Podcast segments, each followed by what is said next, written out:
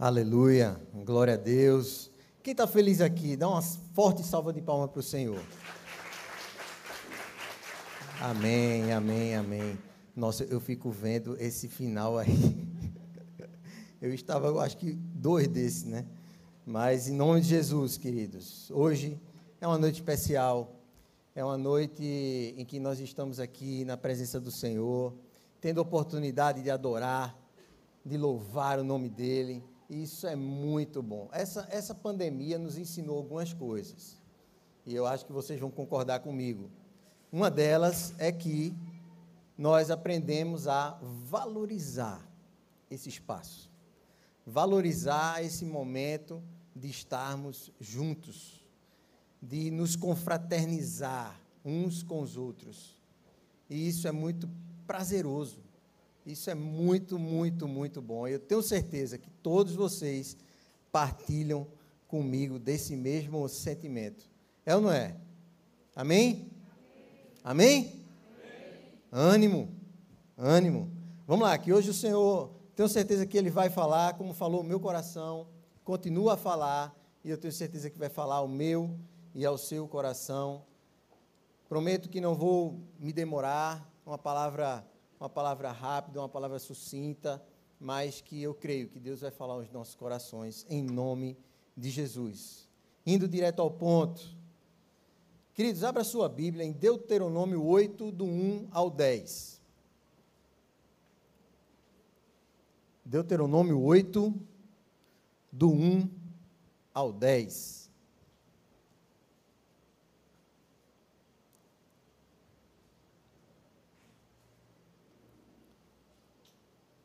Todos abriram, amém? Glória a Deus. Quem não conseguiu abrir ainda, ou porventura não trouxe Bíblia, nós temos aqui o, a nossa ajuda, né? Mas como eu sempre digo, é sempre bom acompanhar na sua Bíblia, né? Aonde você está aí.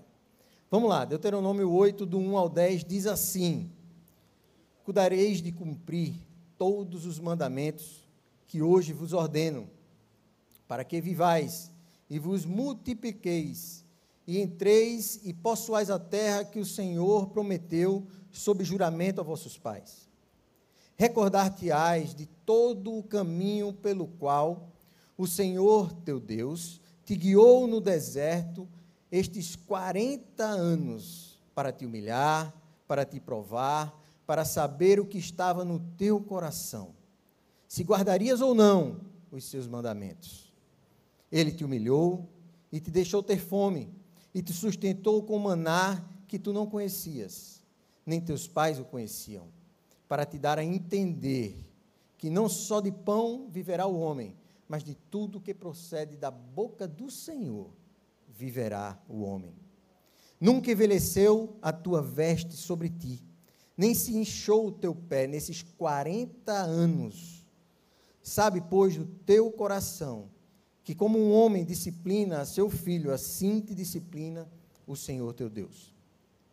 Guarda os mandamentos do Senhor teu Deus, para andares nos caminhos e o temeres, porque o Senhor teu Deus te faz entrar numa terra boa, terra de ribeiros, de águas, de fontes, de mananciais profundos, que saem dos vales e das montanhas, terra de trigo e cevada, de vides, figueiras e romeiras terra de oliveiras, de azeite, de mel.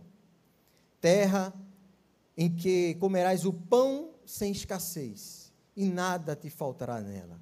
Terra cujas pedras são de ferro, e cujos montes cavarás o cobre. Comerás e te fartarás, e louvarás ao Senhor teu Deus pela boa terra que te deu. Eu queria que vocês, juntamente comigo, repetissem esse versículo 10 aqui. Vamos lá? Comerás e te fartarás e louvarás ao Senhor, teu Deus, pela boa terra que te deu. Amém?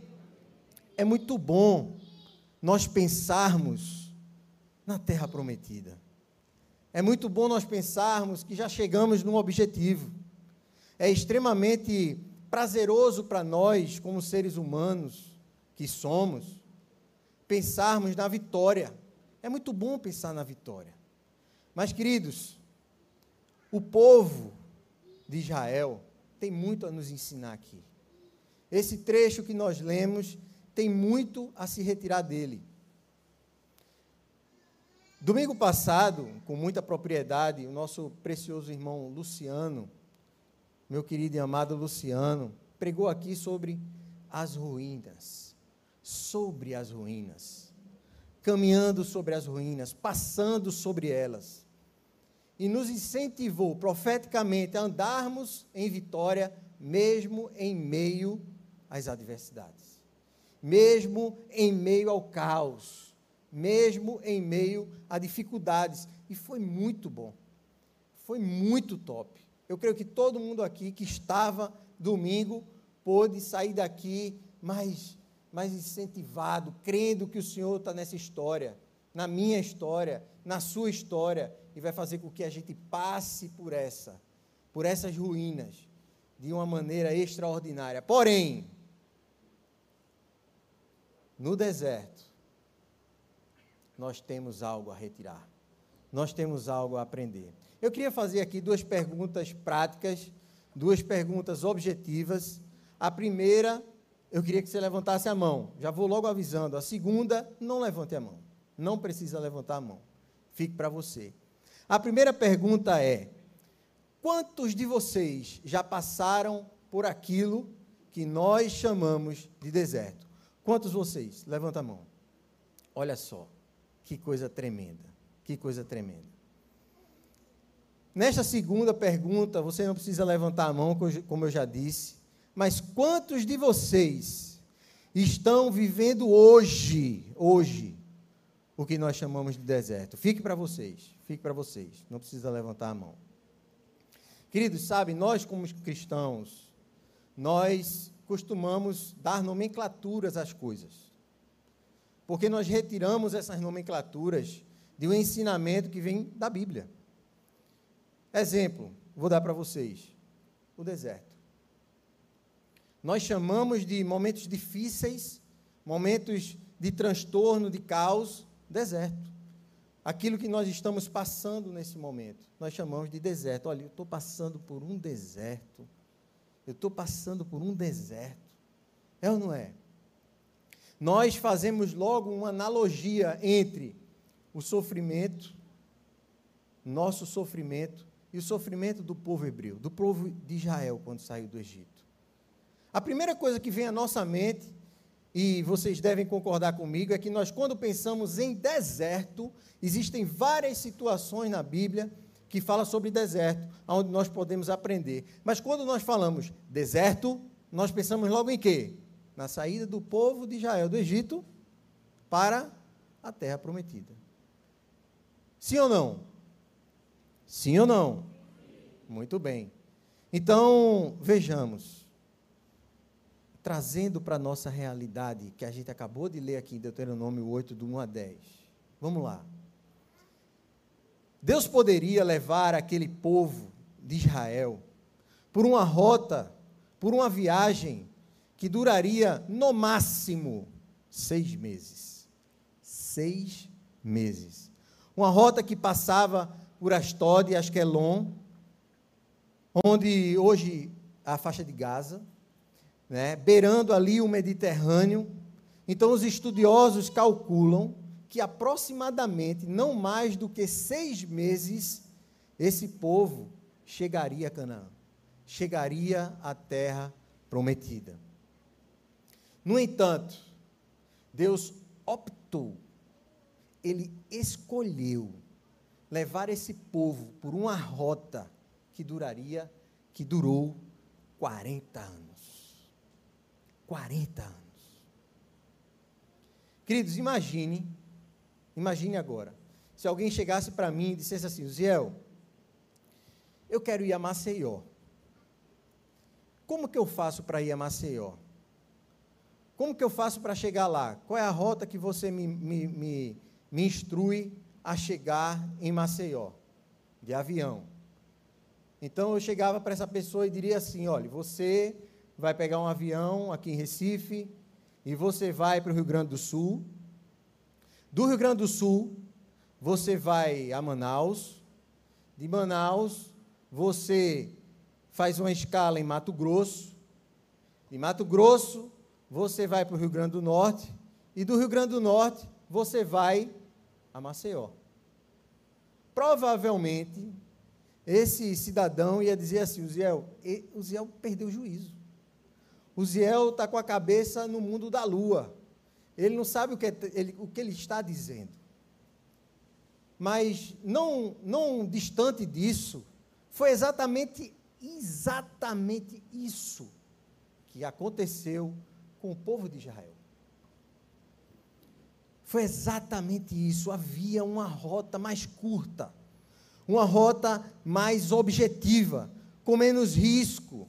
Mas Deus, na sua soberania, na sua infinita sabedoria, depois de 435 anos, queridos, 435 anos, esse povo ficou escravizado no Egito, mas depois de 435 anos, o Senhor escolheu, ele optou que o povo chegasse à sua liberdade. E nessa liberdade, antes de chegar à terra prometida, teria um deserto e teria 40 anos de viagem até chegar ao seu destino. Eu não sei vocês, mas o deserto ele, ele me intriga bastante. Para o lado positivo e para o lado negativo também. Falando das características do deserto, a característica topográfica, climática. Eu, particularmente, acho, se você olhar para essa foto, eu acho muito bonito. Eu acho o deserto algo é, extraordinário. Porém, Existem situações no deserto que nos levam a, a um momento difícil, de dificuldade. É um ambiente inóspito. Mas nenhum de nós está, está isento de passar por isso. E como eu vi aqui, muita gente já pôde experimentar passar pelo deserto, ou vive hoje no que nós chamamos de deserto. O Senhor Jesus também passou pelo deserto. Lá em Mateus 4, 4, se não me falha a memória, depois do batismo, a palavra fala que o Espírito, o Espírito levou Jesus, o Espírito Santo levou Jesus até o deserto. Para quê? Para ser tentado. E ali passou 40 dias e 40 noites e foi tentado, a palavra fala que ele foi tentado em todas as coisas. Só que ao, ao final de 40 dias e 40 noites, o diabo apareceu para ele, porque a Bíblia fala, porque ele, ao final de 40 dias e 40 noites, ele teve fome. Então, o diabo se apresentou. Achei uma brecha. Eu vou chegar agora. Só que ele não contava que ali era o filho de Deus que estava. Porém, o inimigo, ele tem essa capacidade. Queridos, ele vai lhe tentar na sua fragilidade. Ele vai lhe tentar na sua humanidade. Jesus era Deus, mas ele em momento algum tentou Jesus na sua divindade. Ele tentou Jesus na humanidade dele. Ele sentiu fome humano. Por isso, o diabo logo se encarregou de chegar junto. E disse: Ó, tu pode transformar essas pedras em pão. E o que foi que ele disse? Ele, como estudioso, ele, como, como estudou bastante a palavra, ele sabia que aqui em Deuteronômio, quando o povo passou pelo deserto, o que é que diz que a gente acabou de ler? Não só de pão viverá o homem, mas de toda palavra que sai da boca de Deus viverá o homem. Foi a resposta dele. Ele respondeu com a palavra, com aquilo que já estava escrito, com aquilo que já havia sido dito. Ele ali respondeu prontamente. Mas, queridos, o objetivo dessa pregação, o que eu quero chegar, e eu tenho certeza que eu o que o Senhor quer tratar com cada um de nós individualmente é com aqueles que passaram por isso, ou que estão passando por esse momento, por essa tormenta. Porque é, é óbvio que nós precisamos tirar lições disso, dessa decisão de Deus como mestre, em optar pelo mais difícil, em optar pelo mais complicado, em optar pelo mais arriscado em optar por uma rota que, sinceramente, queridos, nenhum de nós, em, em sã consciência, em pleno exercício do juízo, do bom senso, optaríamos em ir, optaríamos em seguir. Por quê? Porque Deus opta por esse caminho. Porque às vezes o caminho que Deus nos leva apesar de orações, apesar de jejuns, de busca, são caminhos difíceis e áridos. Por quê? Uma coisa é certa: lá na frente, vamos receber e vamos perceber que existiria uma forma mais fácil, uma forma mais confortável de chegarmos.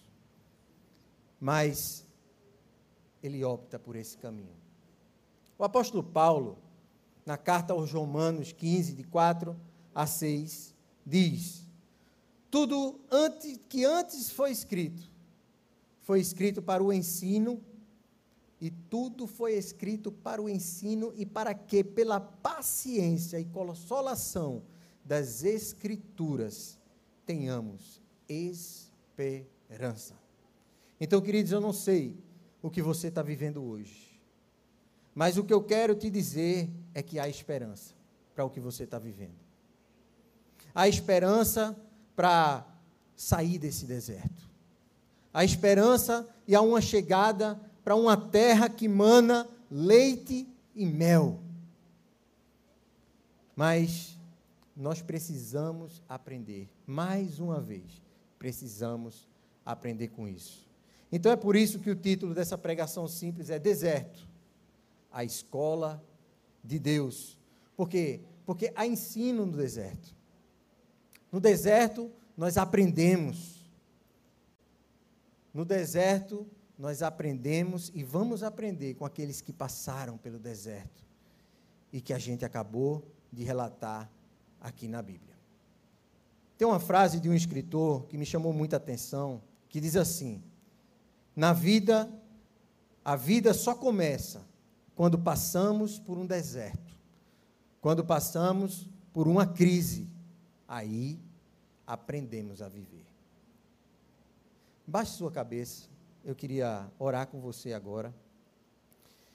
Pai, em nome de Jesus, nos colocamos mais uma vez, Senhor, diante de Ti, na Tua presença, crendo, ó Pai Santo, que Tu, que sabes todas as coisas, soberano acima de tudo, nos conduz por caminhos que não sabemos, mas que temos certeza absoluta que no teu comando, no teu controle, chegaremos às promessas que tu tens feito em nossas vidas. Pai, abre nossas mentes, nossos corações, para que nós possamos, Senhor, aprender com a tua palavra, aprender com aquilo que tu tens para nos falar.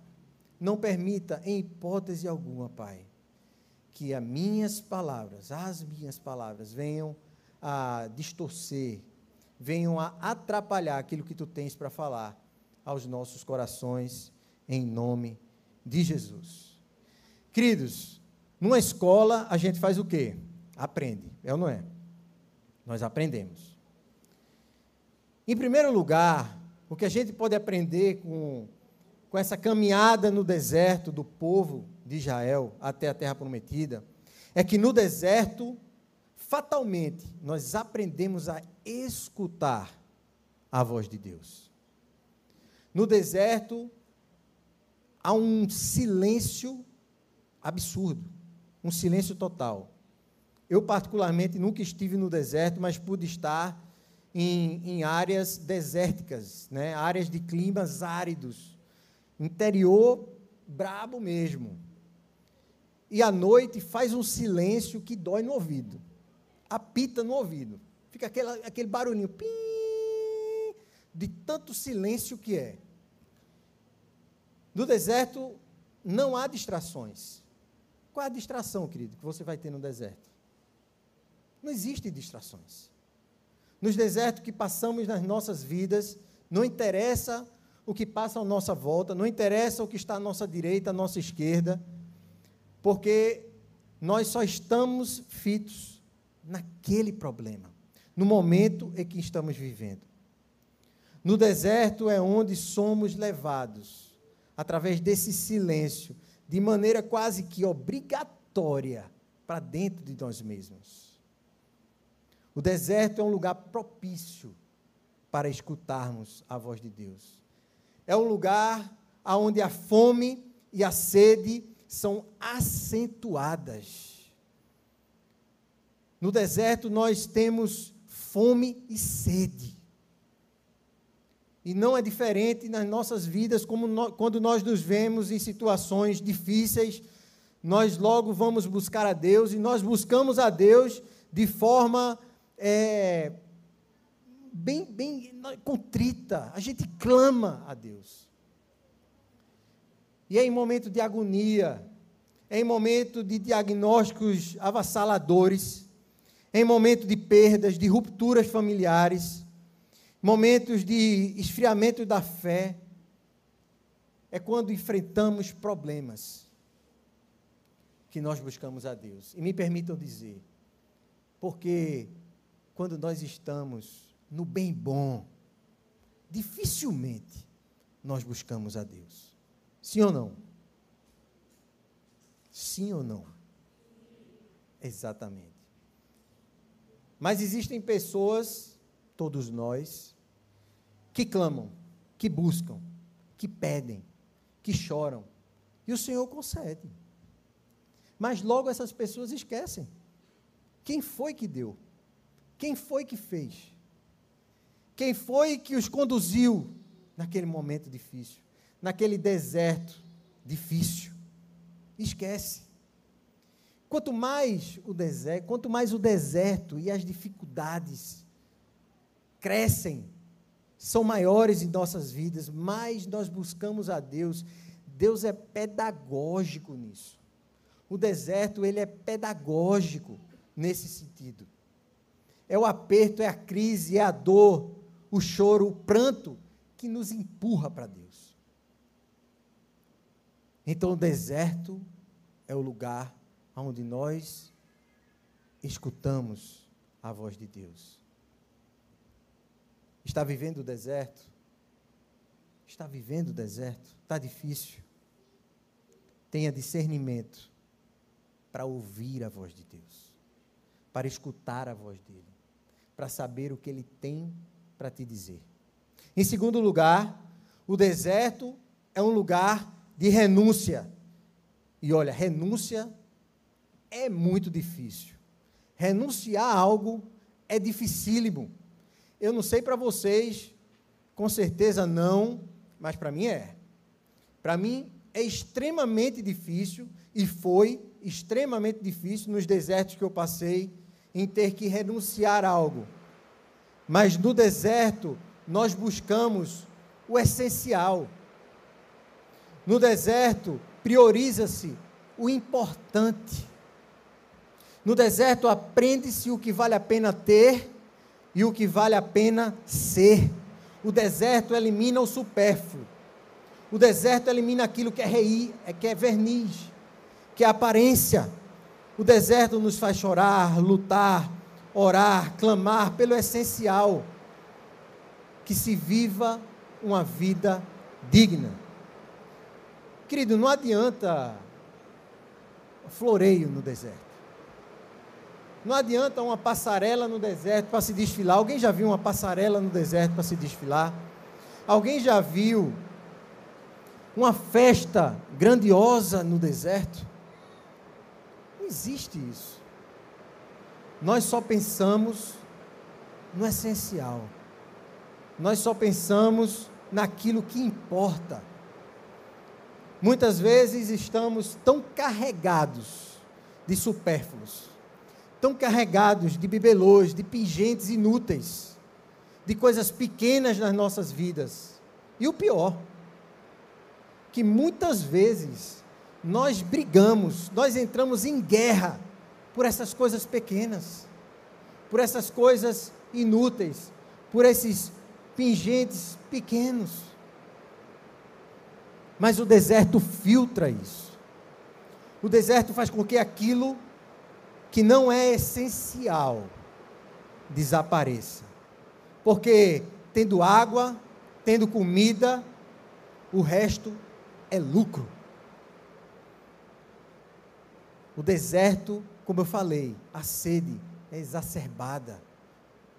E a escassez de recursos. Nós não encontramos recursos variados.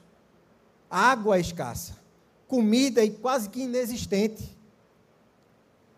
Mas nós buscamos no deserto somente o fundamental: água e comida.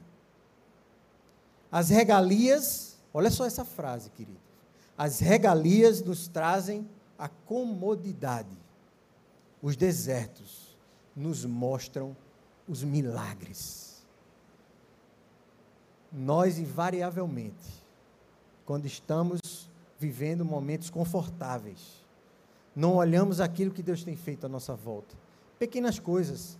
Você saiu para trabalhar, você voltou do seu trabalho, está em casa, tem alimento, tem comida, mas está insatisfeito.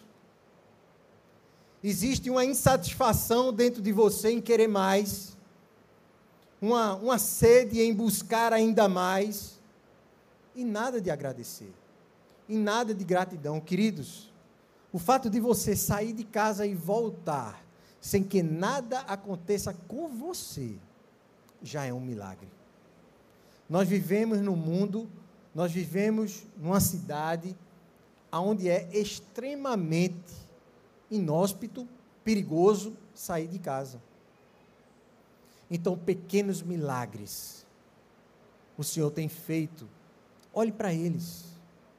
Pare um pouco. Pare um pouco nesse deserto que você vive e olhe o que Deus tem feito na sua vida e agradeça. Dê glórias a Deus pelo que Ele tem feito por você. Eu tinha um amigo, Flávio, ele, ele foi um homem de Deus. Mas antes de se converter, ele era envolvido com, com candomblé. Ele era um cara extremamente competente naquilo que ele fazia. Porém, a mente dele trabalhava em torno de ter. Eu tenho que mostrar, eu tenho que ser, eu tenho que ter coisas. E ele teve. Ele teve casas, ele teve carros, motos potentes que ele gostava. Mas um belo dia, ele sentiu algo no seu coração, um vazio.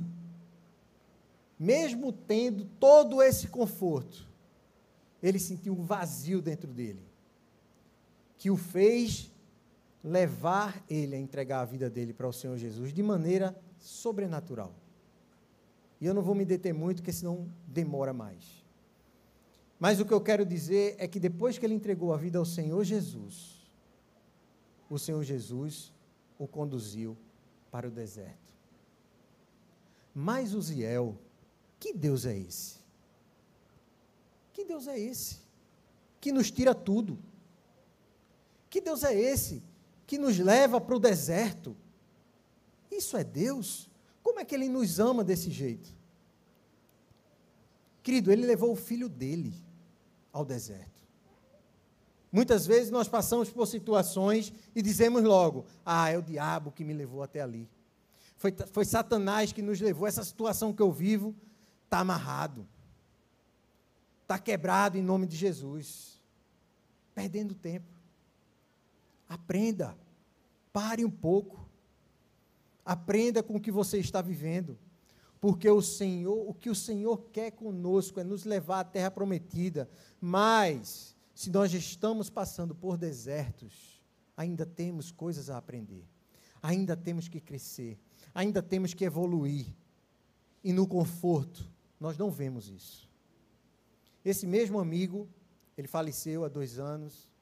Um ano antes, ele mandou um e-mail para mim e para a esposa dele.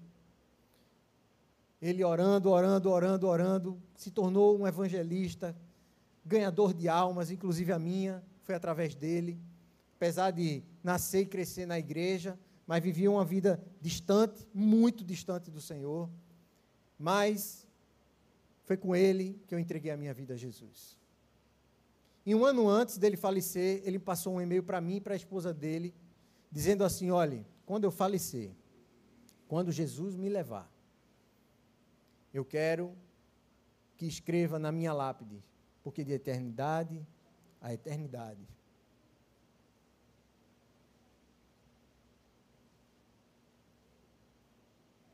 Porque de eternidade a eternidade, Ele foi, Ele é e sempre será Deus. Em segundo, eu queria que o Ziel desse a palavra. Em terceiro, minha filha, falando para a esposa dele: Não se preocupe, o Senhor vai cuidar de você e dos meus filhos, e dos nossos filhos, melhor do que eu poderia cuidar. Olha, quando eu recebi aquele e-mail, confesso que gelou por dentro. Porque eu e Flávio, nós vivíamos assim. Todos os dias a gente conversava. Ele era meu discipulador, eu nem sabia o que era a visão do MDA. Discipulado um a um. Mas a gente já vivia isso rotineiramente, constantemente. Um ano depois, exatamente um ano depois, ele faleceu. E eu tive essa missão árdua de, de dar uma palavra no velório, no velório dele e Deus ali foi, foi, foi maravilhoso, foi tremendo. Falou ao meu coração, falou ao coração daquele povo que ali estava. Mas, queridos, o que é que importa? As coisas. Nós temos que ter o essencial, comida e bebida, buscar dele. Só ele pode nos alimentar. Em terceiro lugar, o deserto nos ensina a não viver de religiosidade. O que é que eu chamo de religiosidade? Aparência, máscaras, programas, ativismo religioso. É isso que eu falo de religiosidade.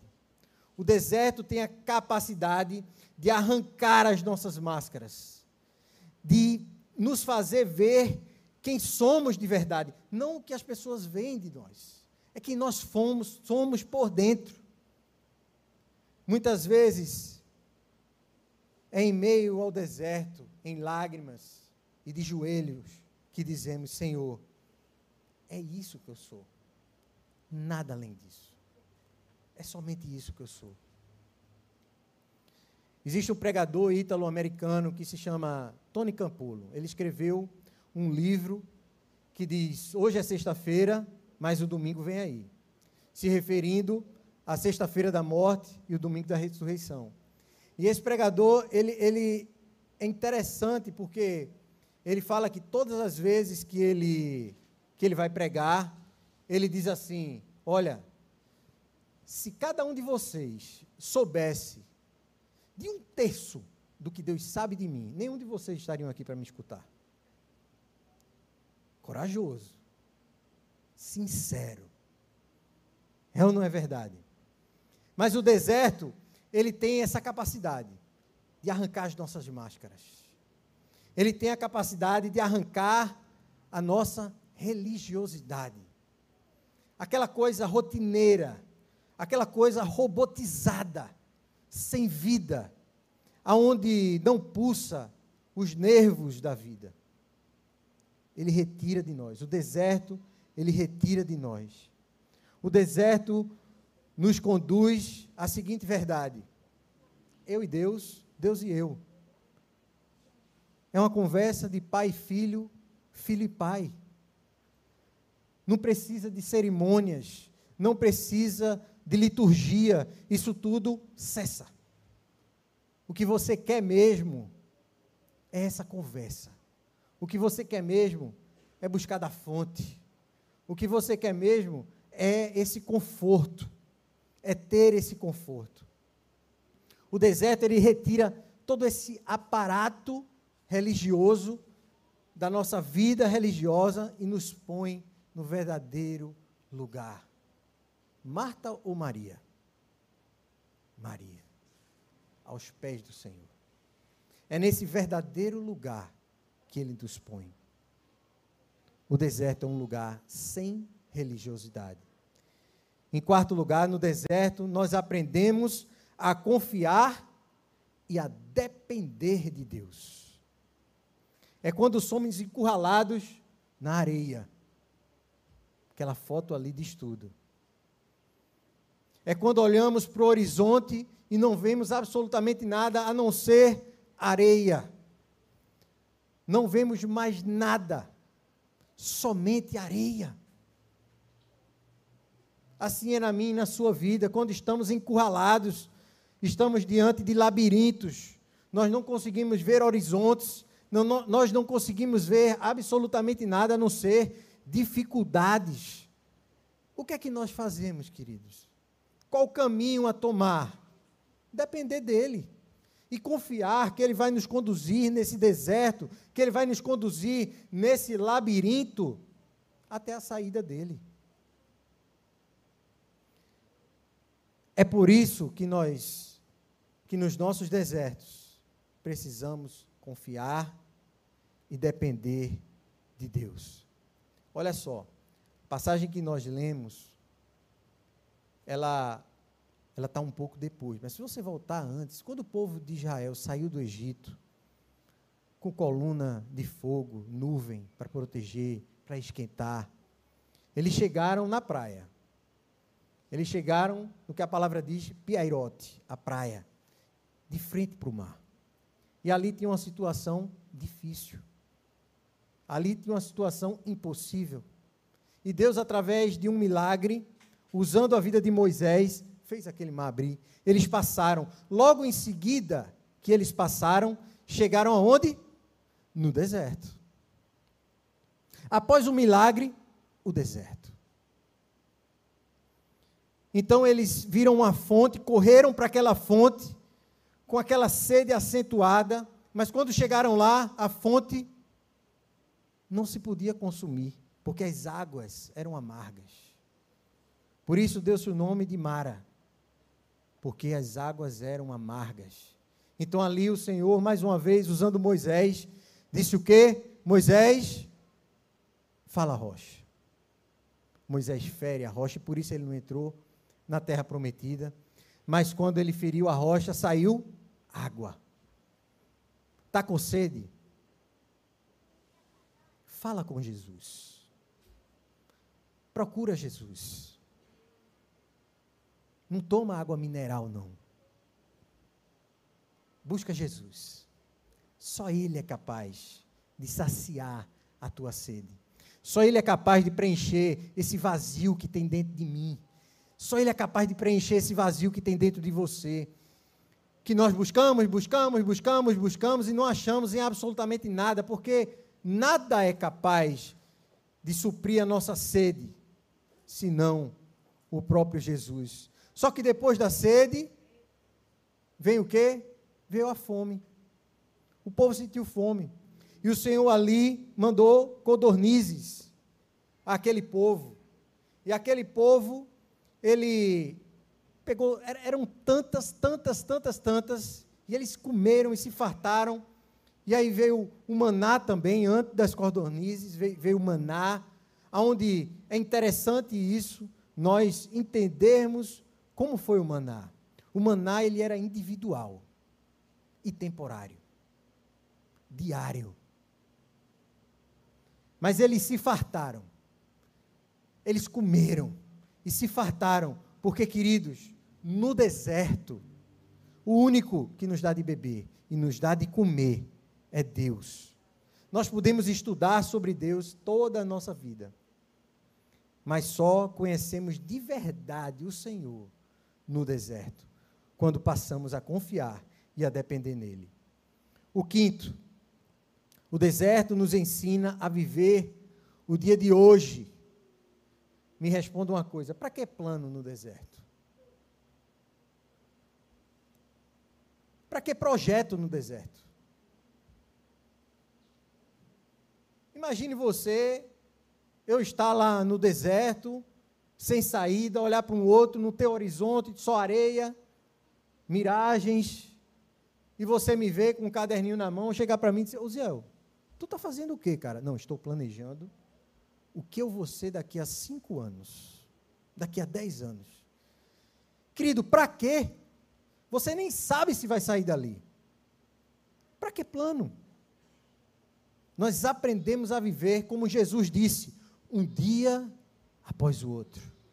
Um dia de cada vez. E aí é onde vem o maná. Queridos, o maná era individual. O pai pegava para o pai, o filho pegava para o filho, para ele a mãe pegava para ela. Não tinha isso do pai pegava para o filho, o filho pegava para o pai, pegava para a mãe também. Não, não, não, não, não. Você pegava o seu maná. No deserto também é assim.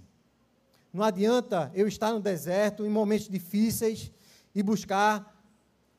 Olhe, por favor, ore por mim. Queridos, a gente, a gente ora por você, mas ore também. Porque o maná é seu. O deserto, quem vive é você, e não tem oração mais rápida a chegar no trono do Senhor que a sua. Mas nós também fazemos a nossa parte. Nós também oramos por cada um de vocês. Basta o seu dia o próprio mal. Há pessoas que sofrem do passado e só vivem do passado. E o nome disso é depressão. Há outras que se projetam para o futuro, só enxergam o futuro, e isso traz uma ansiedade. Como a palavra diz, se preocupam antes das coisas acontecerem. Vamos viver um dia como o outro. Vamos aprender, aprender como o povo de Israel, um dia de cada vez. Vamos passar por um dia passar pelo outro dia, buscar o Senhor, crer que Ele vai nos alimentar e Ele vai nos alimentar e nos deixar fartos, mesmo em meio ao deserto. Em sexto e último lugar, para acabar, o deserto, ele nos faz ensinar para passarmos pela bênção que vem lá na frente. E eu creio muito nisso. Porque quando eles saíram do Egito e o Senhor os pôs no deserto, o Senhor fala lá, para te humilhar, para te provar. Em outras palavras, para te conhecer. E eu vou mais além, para eu me conhecer, para eu saber quem sou. Por isso, queridos, que Deus não é mau porque está nos conduzindo ao deserto. Porque muitas vezes nos conduz ao deserto. É porque Ele quer mostrar a você, primeiro, quem Ele é. E segundo, quem você é. Então, em nome de Jesus, em nome de Jesus, vamos aprender isso. O deserto vai nos levar para uma terra que mana leite e mel. Nós não vamos ficar parados no deserto. Queridos, quando ele fala para te humilhar, eu queria deixar bem claro aqui que esse para te humilhar não é no sentido ruim da coisa. Não é levando para a forma pejorativa, não. Esse te humilhar, no original, ele quer dizer para te trazer a dependência para você ter dependência de mim. Porque, como eu já falei, em momentos confortáveis, para que eu vou precisar de Deus? Mas quando nós estamos em meio ao deserto, nós dependemos dele. Então, para te humilhar é para te trazer a minha dependência. Foi que eu te levei para o deserto. Para te conhecer. É, e para te levar à terra prometida. E olha só, quando o povo chegou na terra prometida, e chegou, o interessante é nós percebermos que quando eles saíram do Egito, aquele povo que saiu disse assim: Ah, nossos filhos não vão chegar a entrar lá. E sabe qual foi interessante? Que todos os filhos entraram, menos aqueles que saíram de lá. O que é que eu quero dizer com isso? É que na terra prometida, o velho homem não chega. Durante o deserto, você vai de passo a passo, se transformando, se deixando transformar, deixando Deus agir, e isso vai resultar num novo homem, numa nova criatura, numa nova pessoa, uma pessoa mais responsável, uma pessoa mais sedenta, uma pessoa que entende que as comodidades ou aquilo que está em volta não importa. O que importa mesmo é você estar aos pés de Cristo. O que importa mesmo é você estar diante do Senhor, buscando dele, se alimentando dele. Mas quando aquele povo entrou, eles se depararam com uma situação meio estranha, porque olha só, existia Jericó, quando eles, quando eles passaram, eles viram logo a primeira cidade, Jericó, com aquela muralha tremenda. E eles tiveram que agir de uma forma, me perdoem a palavra, ridícula. Porque eles saíram com as armas, eles tinham que lutar, eles saíram com as armas do Egito, mas não sabiam usar mais as armas do Egito. Então a arma que eles tinham que usar e eles usaram ali naquele momento foi somente a obediência. Me diga, aonde esse povo aprendeu a obedecer ao Senhor? No deserto. E o que foi que eles fizeram? Olha, durante sete dias vocês dão uma volta em cada dia, no sétimo dia vocês dão sete voltas, tocam a trombeta e aí o muro vai cair. Meu Deus, eu fico imaginando aquele povo em cima do muro, porque o muro era muito largo, tinha até casas em cima dele, aquele povo olhando, roda, roda um dia, roda outro, roda o terceiro, no sétimo dá sete voltas, a isso é coisa para louco. Isso é negócio para psiquiatra é loucura comunitária. Mas em obediência ao Senhor, eles fizeram. Aquele muro caiu e eles entraram. Eles entraram naquele, naquela cidade. Vitoriosos. Vitoriosos. Queridos, quer ser vitorioso? Eu vou dar uma dica para vocês. E essa dica é para mim também. Sejamos obedientes. Porque a obediência vai nos levar a lugares que jamais imaginaríamos chegar. Concluindo, queridos, eu queria contar uma história para vocês. Tinha um casal ainda jovem no litoral da Inglaterra e eles tinham um objetivo na vida. Eles queriam pregar a palavra do Senhor.